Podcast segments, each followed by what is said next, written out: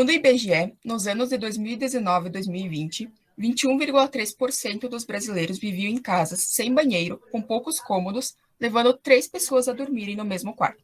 Essas pessoas não tinham documentação que comprovasse a posse do imóvel. De acordo com a nota do Instituto de Pesquisa Econômica Aplicada, IPEA, o número de pessoas em situação de rua no Brasil cresceu 140% entre 2012 e março de 2020, chegando a quase 222 mil.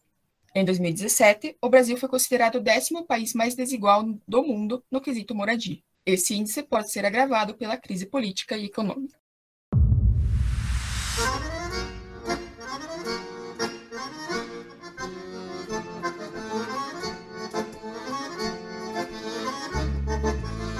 Prosação, podcast que você a dirigir o seu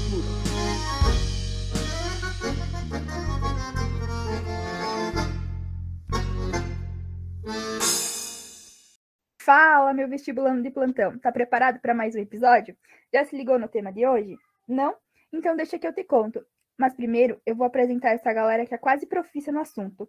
Vem aí, Bruno de Souza, Mirella Tadioto e Larissa Paludo. Então vamos dar início. Mas antes, se você é novo por aqui, vamos conhecer um pouco desse projeto de ensino do IFC Campus Concorde. O nosso intuito é ajudar você ouvinte e os demais integrantes a ampliar o repertório e ter mais conhecimentos sobre diversos assuntos. Vale ressaltar que nosso objetivo aqui não é acertar o tema da redação, e sim bater um papo para difundir aprendizados. Se você ainda não conferiu, volte e dá uma olhadinha nos outros episódios e fica ligado. Sem mais delongas, o nosso convidado, mais que especial para o nosso episódio sobre habitação, esse sim que é profissional no assunto, é. Ele, que é bacharel, licenciado, mestre e doutor em Geografia pela Universidade Estadual Paulista Júlio de Mesquita Filho, ingressou na rede federal no IFC Campus Concórdia no ano de 2016, sendo atualmente professor no IFSP, em Campos do Jordão. Possui experiência na área de geografia econômica urbana, dos serviços e das inovações, e atua principalmente nos seguintes temas: meio inovador, território, desenvolvimento territorial, globalização, inovação, conhecimento e tecnologia e cidades pequenas e médias. Com vocês, professor Leandro Marcos Tessari. Seja bem-vindo, professor Leandro. Tudo bem? Olá, garotada. Tudo certo? E com vocês? Tudo bem, professor. É um grande prazer ter o senhor conosco. Professor, os dados apresentados no início do episódio de hoje trazem a seguinte implicação. Habitação não tem somente a ver com ter uma casa, mas engloba diversos fatores, como saneamento básico, um local digno para morar, transporte, documentação, entre outras coisas. Não podemos esquecer as pessoas que moram do aluguel e têm enfrentado grandes problemas por conta da pandemia. Com o nível de desemprego subindo e o custo de vida aumentando, mais dificuldades vão aparecendo.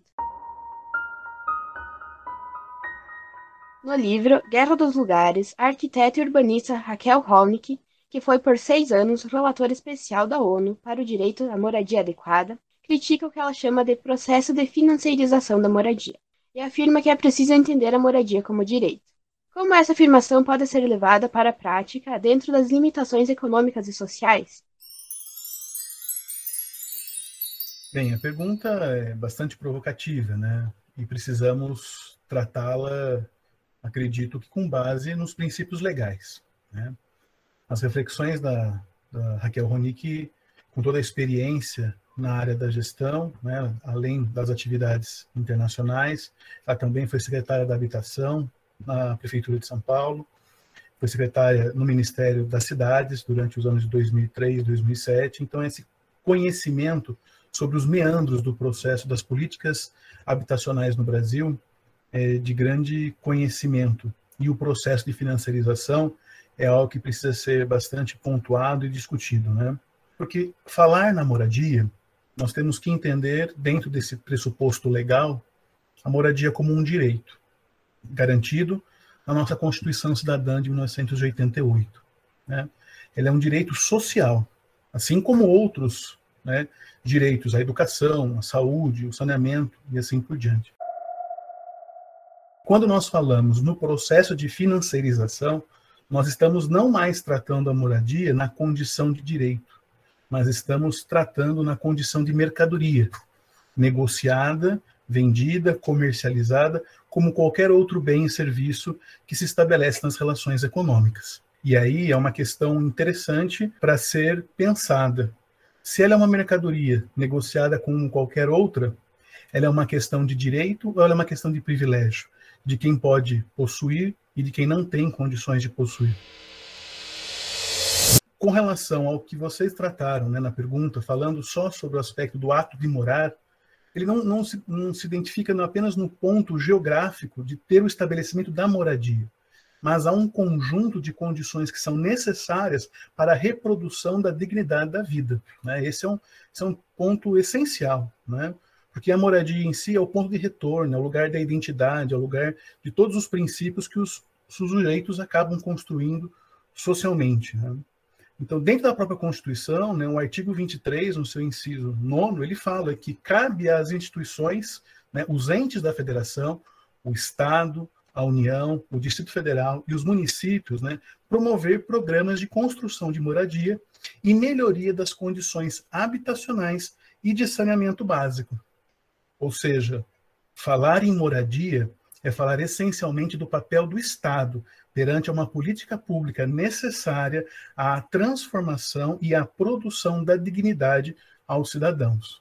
Então, quando se trata do aspecto da financiarização deste bem, né, nós estamos falando de algo que não é mais de direito, que é acessível para todos, independente das condições econômicas. Nós estamos falando em um bem que é privilégio, onde aqueles que acessam ou aqueles que a possuem estão vinculados a uma condição de pagamento deste espaço de morar, né, do ato de morar em si.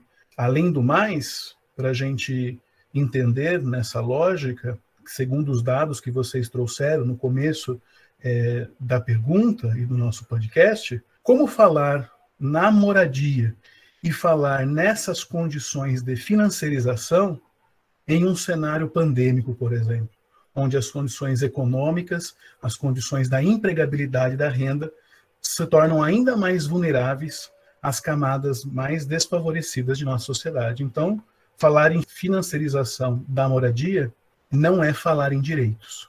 Né? Falar em direito é aquilo que as pessoas, os cidadãos, precisam ter acesso como garantia da sua dignidade.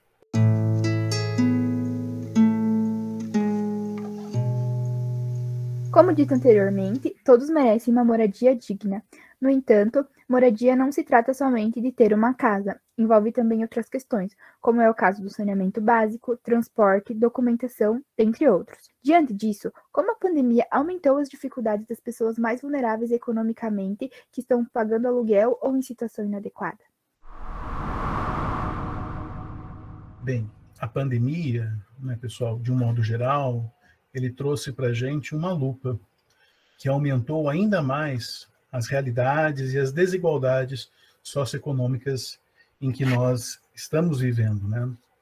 E a, e a problemática da habitação, ela se torna tão materializada desse processo e dessas contradições econômicas, que se moradia deixa na condição econômica que nós estamos inseridos de direito e passa a ser um aspecto de financiarização, um aspecto de um bem, de um produto, né, de uma mercadoria, na sua mais essência expressão. Como falar isso num contexto, em segundo os dados da PNAD, né, que é a Pesquisa Nacional por Amostra de Domicílio Contínuo do IBGE, realizada no decorrer desse ano de 2021, especialmente no seu primeiro semestre, que nós temos aí hoje uma taxa de desempregados na casa de 14 milhões e 400 mil brasileiros. Nós temos uma condição de perda de renda da ordem de 6,6%. Né? Então, hoje, o rendimento médio de um trabalhador de 2.515. Por outro lado, nós começamos a observar que o número de desalentos também aumentaram. Neste um ano de pandemia, o somatório de desempregados chegou à casa de 1,6 milhões de desempregados no nosso país. Como ter acesso a um elemento que é de direito, mas que na prática se materializa como um bem, como um produto? Para que isso realmente ocorra, para que isso realmente tenha uma essência, o Estado tem que ter um papel essencial na articulação dessas políticas sociais, especialmente nas políticas de habitação. Nós vivenciamos um contexto de um Estado neoliberal, né, que é um Estado neoliberal do modelo do, ainda do século XIX, né, a gente nem chegou a avançar em modelos é, mais atualizados do capitalismo, que é desigual pela sua própria natureza, que às vezes responsabiliza ou entrega para o indivíduo né, ou para as empresas executar ações que cabem ao Estado. E a gente sempre fica procurando, nesse contexto, soluções individuais. E falar na moradia, não há solução individual, é uma solução coletiva. É papel do Estado essa atuação, porque é um elemento constitucional, faz parte da nossa dignidade. Então, se a pandemia piorou os dados econômicos, piorou os dados de serviços, principalmente oferecidos pelo Estado, a moradia ela se materializa como um elemento essencial da desigualdade que está presente hoje no contexto brasileiro. Né? Então, o que a gente tem observado é que muitas vezes né, a moradia ela sendo tratada hoje numa condição de arranjos, os indivíduos acabam tentando arrumar soluções caseiras, criando moradias multifamiliares, criando muitas vezes moradias que são é, precarizadas, mas que na verdade não são moradias, são apenas às vezes um espaço para passar a noite em relação ao dia. Moradia é o que vocês colocaram, é um espaço, é um endereço, é um lugar, é uma identidade, é saneamento básico, é ter acesso ao registro, né? Porque o registro que é a posse, que garante a dignidade dessas pessoas. Então a pandemia, ela só piorou uma situação que já era trágica no cenário econômico e social da população brasileira. Os programas sociais, como o extinto Minha Casa Minha Vida e o seu substituto Casa Verde e Amarela, têm mostrado resultados satisfatórios perante as dificuldades enfrentadas pela população brasileira referente à aquisição da casa própria? Olha, a pergunta de vocês é muito propositiva, né? ela é muito sugestiva, porque ela vai trazer essa questão do satisfatório. O que é satisfatório e para quem é satisfatório? Se nós estamos falando num processo de financiarização da moradia, é satisfatório para quem obtém os lucros destes programas habitacionais em que a moradia não é tida como direito, mas como produto. Para a grande massa de brasileiros, né, que estão em uma situação muitas vezes de desalento, de despejo, por exemplo, que tem acontecido muito no contexto da pandemia, ele tem deixado de ser satisfatório, né? Ele tende a ser até minoritário. Ou seja, do ponto de vista social, os programas que são estabelecidos hoje, né, como vocês citaram, o programa Casa Verde Amarela, que veio para substituir o programa Minha Casa Minha Vida, ele acabou sendo um tanto quanto, como eu iria dizer, um tanto quanto com desprezo às camadas com menor poder aquisitivo. Para vocês terem uma ideia, né, hoje, com o programa Casa Verde Amarelo, você tem uma política de redução de juros, né, para que as camadas menores ou desprovidas de recursos econômicos tenham acesso à moradia. Mas, para isso, o Estado tem que executar o seu papel e também garantir subsídios, já que a iniciativa privada não vai produzir moradias populares para serem vendidas a baixo custo é uma relação de mercado, é uma relação econômica.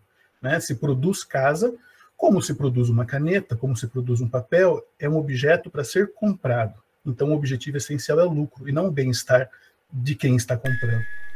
Então, o que a gente observa hoje, nessas políticas que são estabelecidas, até por parte do Estado, né, que tem sido um Estado negligente perante as políticas sociais, isso é importante destacar, porque nós observamos que em 2021, por exemplo, o programa Casa Verde Amarelo, Casa Verde Amarelo, perdão, ele concluiu cerca de 20 mil unidades habitacionais das antigas faixas do Minha Casa Minha Vida, que eram pessoas de até é, dois salários mínimos, né? aproximadamente dois mil reais.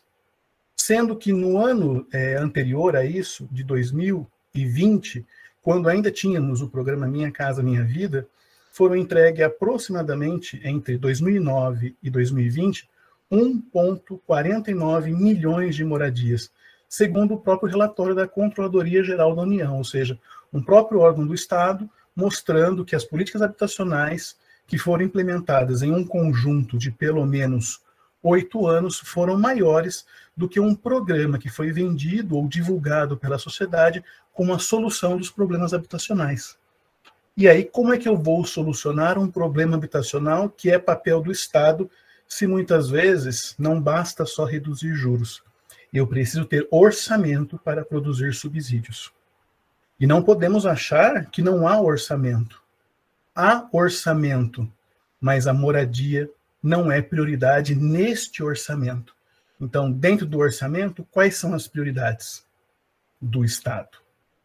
Se não for a moradia, que produz uma dignidade e que contribui com outras transformações no espaço urbano, que contribui com outros aspectos da própria valorização da vida num contexto de pandemia, por exemplo, a gente está colocando um orçamento que está ao interesse do mercado e não ao interesse da sociedade. Segundo a Agência Brasil, cerca de 160 mil pessoas vivem em condições de rua no Brasil. A questão anterior tratou das pessoas em situações inadequadas. Mas e como fica a questão das pessoas que nem chegam a ter acesso à moradia? É triste a pergunta, né? E ela é chocante ao mesmo tempo, né? Como é que fica a situação das pessoas que não têm acesso à moradia? Elas não ficam. Pelo contrário, elas materializam a exclusão social. Elas se tornam sujeitos sem moradia. E sem moradia é sem dignidade, sem identidade. Como ser sujeitos sem essa dignidade? Se tornam, na verdade, invisíveis sociais no espaço urbano. Né? São pessoas indesejadas do ponto de vista da ocupação dessas cidades. Né? Então, o ponto de referência é, essencial é a moradia. Né? Quando você está preenchendo um cadastro, é, estabelecendo ali um preenchimento de um currículo, o primeiro ponto que você coloca é o seu endereço, onde você mora, né? E aonde você mora também diz muito quem você é no contexto da financiarização da moradia. Dependendo do bairro em que você coloca, isso também traduz um pouco do seu comportamento de consumo, as suas condições de acesso a bens, serviços. Então, este é um ponto muito interessante que às vezes passa desapercebido em nosso cotidiano. Né?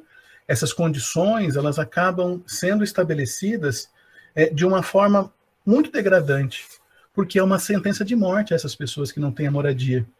É uma sentença de morte da condição da dignidade, que vai sendo morta cotidianamente, até esse indivíduo praticamente já nem ser mais reconhecido na sociedade, mas é uma, uma condição também de morte da própria do próprio corpo, né, sobre o contexto da cidade. Se a gente analisar alguns dados, eu faço questão de, de apontá-los aqui. Na cidade de São Paulo, nós temos hoje aproximadamente 24 mil desabrigados. 24 mil desabrigados, dos quais 13% são população com mais de 60 anos de idade. Então, é um conjunto de sujeitos que possivelmente trouxeram uma contribuição econômica nas suas fases de trabalho à sociedade e ao país e que hoje estão negados à condição da moradia, vivendo em condições precárias, em barracas, em espaços né, extremamente precários. Além do mais, é importante a gente destacar que nesse contexto da pandemia foi proibido o despejo das pessoas que não conseguiam, por exemplo, arcar com os pagamentos dos aluguéis, como falamos há pouco, a renda caiu, o desemprego aumentou, o poder da população econômica diminuiu. Houve um momento em que a lei que suspendia os despejos, ela veio como um alento, mas é claro, como um paliativo, não soluciona o problema, né? Hoje essa lei ela vale até 31 de dezembro de 2021. As pessoas não podem ser despejadas por não conseguir custear a sua moradia. Mas é uma luta, né? Porque o projeto começou em julho, foi vetado em agosto pelo governo federal, né, através da, da pessoa que preside hoje o país, e o Congresso derrubou esse veto. Então, a lei começou a valer agora, dia 8 de outubro, e ficará em vigor até 31 de dezembro. Então, as pessoas que estão nessa condição de desalém da moradia terão um fôlego de dois a três meses para, pelo menos, conseguir sobreviver no contexto de uma moradia. Mas que a solução do problema, realmente, é deixar a moradia de ser um aspecto de mercadoria, de financeiro, e ser tratada como uma política de Estado, não como uma política de governo, mas como uma política de Estado, que transcendem governos, que garantam essencialmente o direito à dignidade dos cidadãos em nosso país. Segundo o presidente da Federação dos Trabalhadores na Agricultura, Elton Weber, causas como emprego na indústria e comércio, melhores condições de estudo e realização no casamento são alguns dos fatores que afastam os jovens do campo. De acordo com Weber, isso influenciaria nas questões de moradia nas cidades. O senhor concorda com esse ponto de vista? E já adiantando outra pergunta, como programas de incentivo, a exemplo da política de incentivo à permanência de jovens no meio rural, por meio da qualificação da oferta educacional e o Programa Nacional de Habitação Rural, que tem como finalidade subsidiar a produção ou reforma de imóveis residenciais localizados em área rural no território nacional, contribuem para essa questão nas cidades. A pergunta é um conjunto de, de ideias e, e demanda alguns pontos para serem analisados, né? E como bem análise, vamos dividir em partes e fazer uma compreensão mais ampla, né? A fala do presidente da Federação dos Trabalhadores na Agricultura, né, o Sr. Elton Weber, ela tem um contexto importante, né, que nós temos observado nos últimos anos um esvaziamento do campo. Né? Há um contínuo contexto do êxodo rural. Né? Agora, a gente precisa compreender se esse êxodo rural também não faz parte de um projeto de modernização desigual do campo brasileiro. Né? E veja que eu não estou nem falando em um processo de é, de revolução, né, de transformação do campo. Eu estou falando de um processo de modernização conservadora do campo brasileiro, que a gente moderniza as estruturas de produção, mas garantindo às vezes as bases que a fundaram em séculos passados, né? Então, ah, quando a gente observa esse processo de esvaziamento do campo para a cidade, está muitas vezes atrelado a um aumento da reserva de trabalhadores no espaço urbano, né, que vai servir para executar atividades nos segmentos produtivos que vocês mesmos apontaram, indústria e comércio. Mas ressaltamos né, que no contexto da pandemia, né, falar né, num exército de trabalho para a indústria e para o comércio é um tanto quanto delicado, porque a geração de emprego tem sido cada vez menor. E nem é uma condição de trabalho, muitas vezes, é uma condição de emprego, porque trabalho pressupõe as condições, as garantias né, e os direitos que os trabalhadores é, precisam serem amparados no seu processo de produção, porque ele é a ponta né, mais desguarnecida nesse processo. O processo de migração do campo para a cidade, ele gera uma maior demanda por moradias. Né? Ele gera uma maior demanda por moradias. Agora, se eu estou criando uma política de esvaziamento do campo, sem assegurar as condições da dignidade também na cidade, ou se muitos saem do campo já sem dignidade para buscar uma dignidade na cidade, muitas vezes isso não vai ser reencontrado. A esse ponto de reencontro com a dignidade não vai ser, não vai ser estabelecido, né? O que nós precisamos fazer é realmente estabelecer políticas para que os sujeitos se fixem no campo e, a partir daí, construa a sua produção, o seu trabalho para aqueles que desejam ficar. E aqueles que vão para a cidade tenham as condições mínimas de viver dentro do que preconiza a nossa própria Constituição, ter as garantias dos seus direitos sociais e econômicos estabelecidos. Né? Então, falar em moradia né, para a cidade é também necessário falar em moradia para o campo, que é a segunda parte da pergunta de vocês. Né?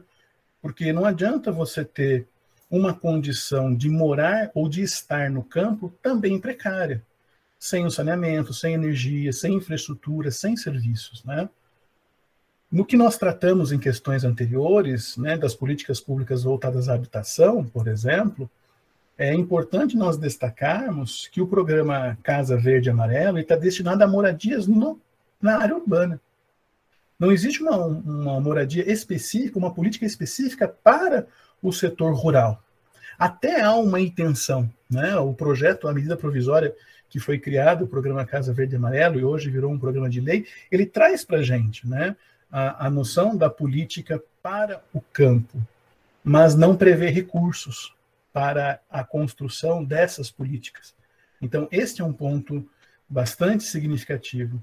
Se eu tenho um processo de expulsão da população do campo para a cidade, que não tem acesso a políticas de moradia na cidade, mas também não tenho condições de manter a moradia ou de estabelecer condições de dignidade à moradia no campo, então, seja no campo ou na cidade, a condição permanece de exclusão, a condição de desalento, a condição de sonegação de um direito essencial à reprodução da sua vida, que é o ato de morar, seja no campo ou seja na cidade. Então, é uma exclusão por completo. As questões migratórias também têm um papel importante nesse processo. Em decorrência das consequentes devastações associadas às crises políticas e socioeconômicas que motivaram milhares de estrangeiros a deslocarem-se para outros países, como exemplo podemos citar os haitianos que foram acolhidos pelo Brasil. Segundo a Polícia Federal, cerca de 72 mil haitianos entraram em território brasileiro entre os anos de 2010 e 2015. Levando em conta os dados apresentados, como os movimentos migratórios impactam na questão da habitação em uma determinada região? A temática dos movimentos migratórios é uma temática hoje que precisa ser abordada é, muito cuidado. Né? Estamos hoje verificando as maiores correntes migratórias no mundo desde o período da Segunda Guerra Mundial. Né? E como vocês colocam, por questões naturais, por questões conflitos, questões econômicas e sociais. Né? A posição estratégica do Brasil, principalmente no contexto da América Latina, né, e pela representatividade que até pouco tempo tínhamos aí no grupo do G20, né, dos 20 países em desenvolvimento, fez com que nós estabelecêssemos um conjunto de políticas e de atração né, de conjunto de correntes migratórias para o nosso país, especialmente haitianos, é, alguns irmãos latino-americanos, bolivianos, venezuelanos, né, que se estabelecem no território brasileiro. Essa é uma, é uma questão que traz algumas discussões do ponto de vista de movimentos xenofóbicos, intolerância com relação à chegada desses estrangeiros. Mas se eles estão chegando em nosso país é porque alguma coisa permite que eles estejam aqui por direito e por condições que são estabelecidas nas políticas públicas. Né? Os dados que vocês trazem são da própria Polícia Federal, ou seja, um órgão que tem uma responsabilidade no controle das fronteiras brasileiras. Isso muitas vezes é, não é só um agravo dos problemas que nós já temos.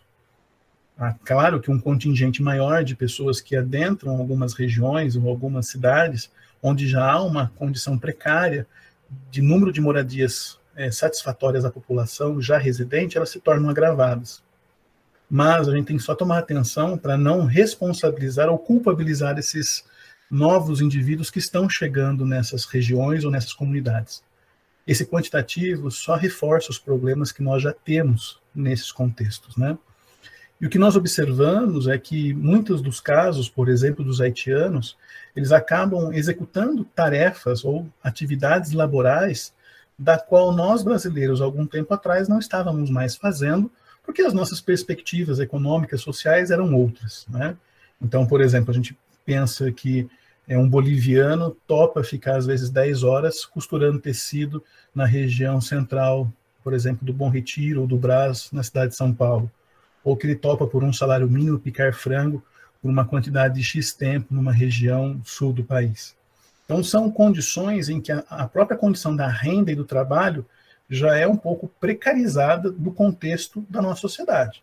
Mas do contexto em que eles vêm, pode ser que isso seja algo é, extremamente valioso, porque nem essa condição lhes era garantida. Né? E aí o que você tem? Você tem a moradia novamente como um elemento financeiro, como uma questão de mercadoria. Como é que eu, sendo uma mão de obra estrangeira, já com uma dificuldade do processo cultural, idiomático, com baixos salários, em um país e uma cultura totalmente diferente, eu me insiro nesse contexto ou nessa dificuldade da própria moradia? Você cria estratégias, ou melhor, você cria táticas, como diria Michel de Certeau, né, um importante é, pensador francês. Michel de Certeau, no livro A Invenção do Cotidiano, ele fala sobre as táticas e as estratégias. Né?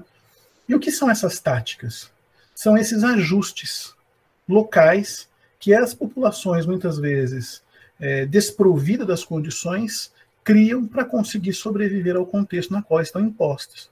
Então, por exemplo, você tem é, população imigrante morando em habitações na forma de cortiço, é, em condições precárias, em áreas que são invadidas, né? porque nós temos moradias que estão fechadas, porque elas são para garantir a especulação imobiliária, elas são para acumulação de lucro.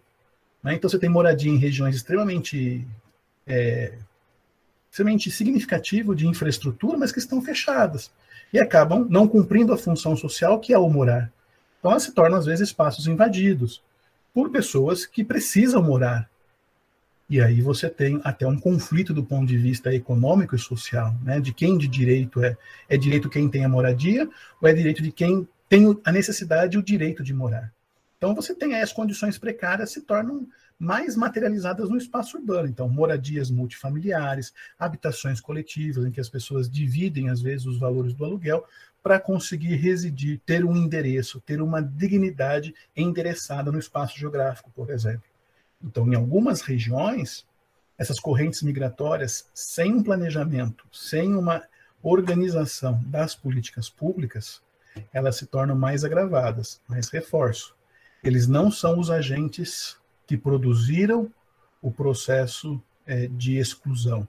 Eles também são resultados dessa exclusão porque a negação da moradia muitas vezes já existe antes da chegada dos imigrantes.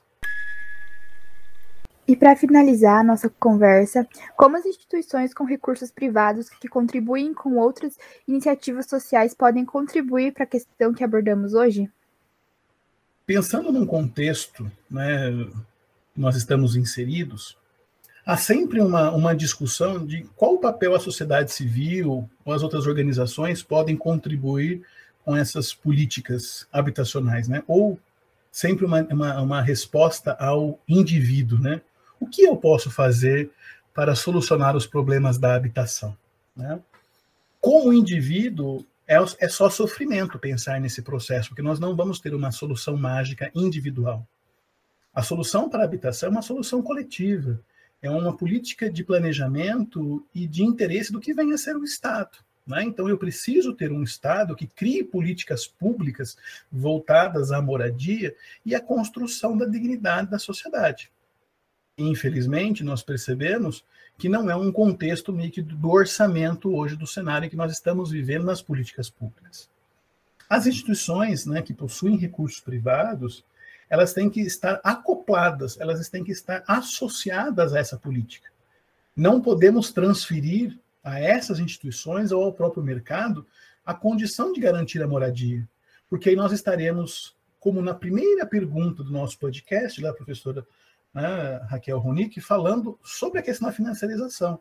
Quando nós entregamos ao mercado, ao capital privado, a responsabilidade da produção da moradia, eu estou trabalhando a moradia como produto, reforçando a condição e a natureza de produto, e não a condição de direito.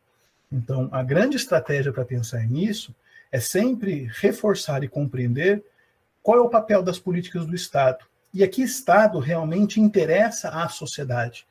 Não é? Porque nós precisamos também ter esse momento de uma própria consciência de classe, né? de nos reconhecer a nossa própria condição social.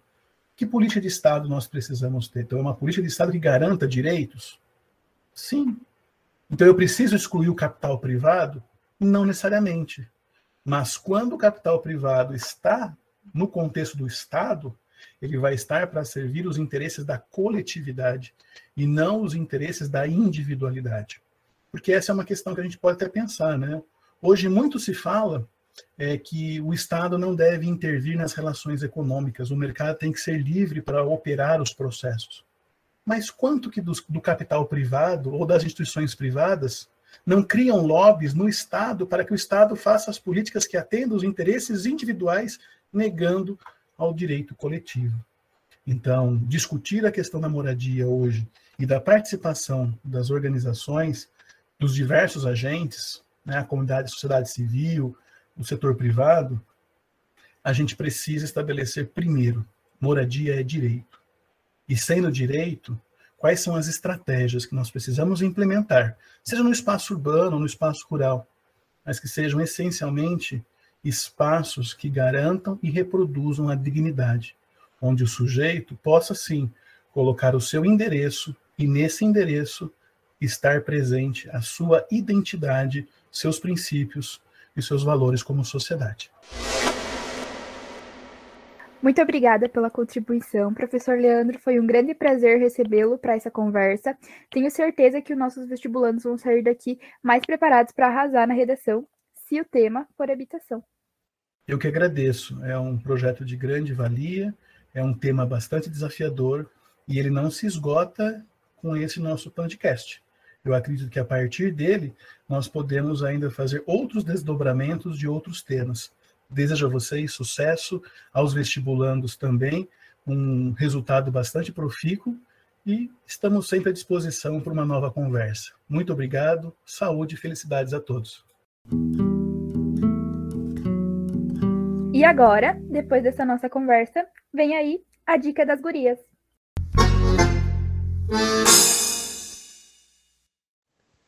Esse é o quadro Dica das Gurias do seu, do meu, do nosso podcast Prosação, que tem como intuito dar dicas sobre como desenvolver uma boa redação e esclarecer dúvidas frequentes. E aí, está a fim de aumentar o repertório para melhorar sua redação? Hoje trataremos dos conectivos discursivos. Esses elementos são muito importantes para a construção de um texto dissertativo argumentativo. Eles são os responsáveis pela sequenciação de ideias entre as orações e os períodos, o que possibilita construir parágrafos bem estruturados. Eles são essenciais à manutenção do eixo temático que o autor pretende desenvolver. Mas vamos com calma. Os conectivos se dividem em várias categorias.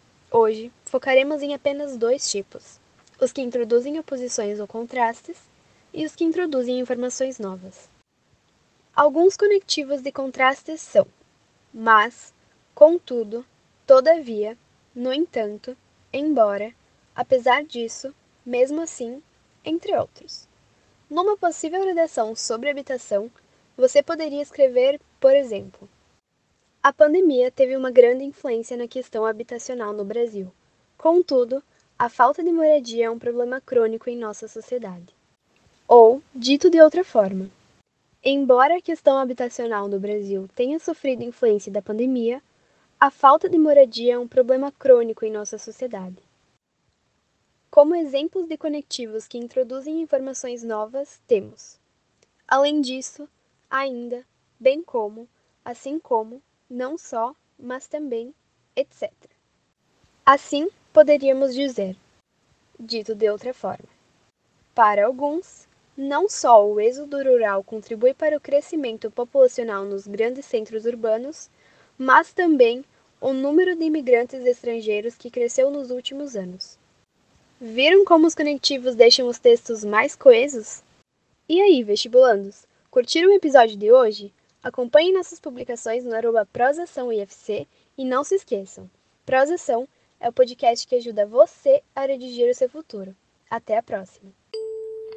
Equipe Coordenadores Suzana Bach, Najim Marcelino de Lima Orientadores Cíntia Renato Gato Silva, Ronaldo José Jab. Bolsista, Ana Luísa Arce de Lima. Bolsistas voluntários, Larissa Paludo, Valéria Silvestri, Mirela Tadioto Alves e Bruna de Souza. Editor, Maurício Foster.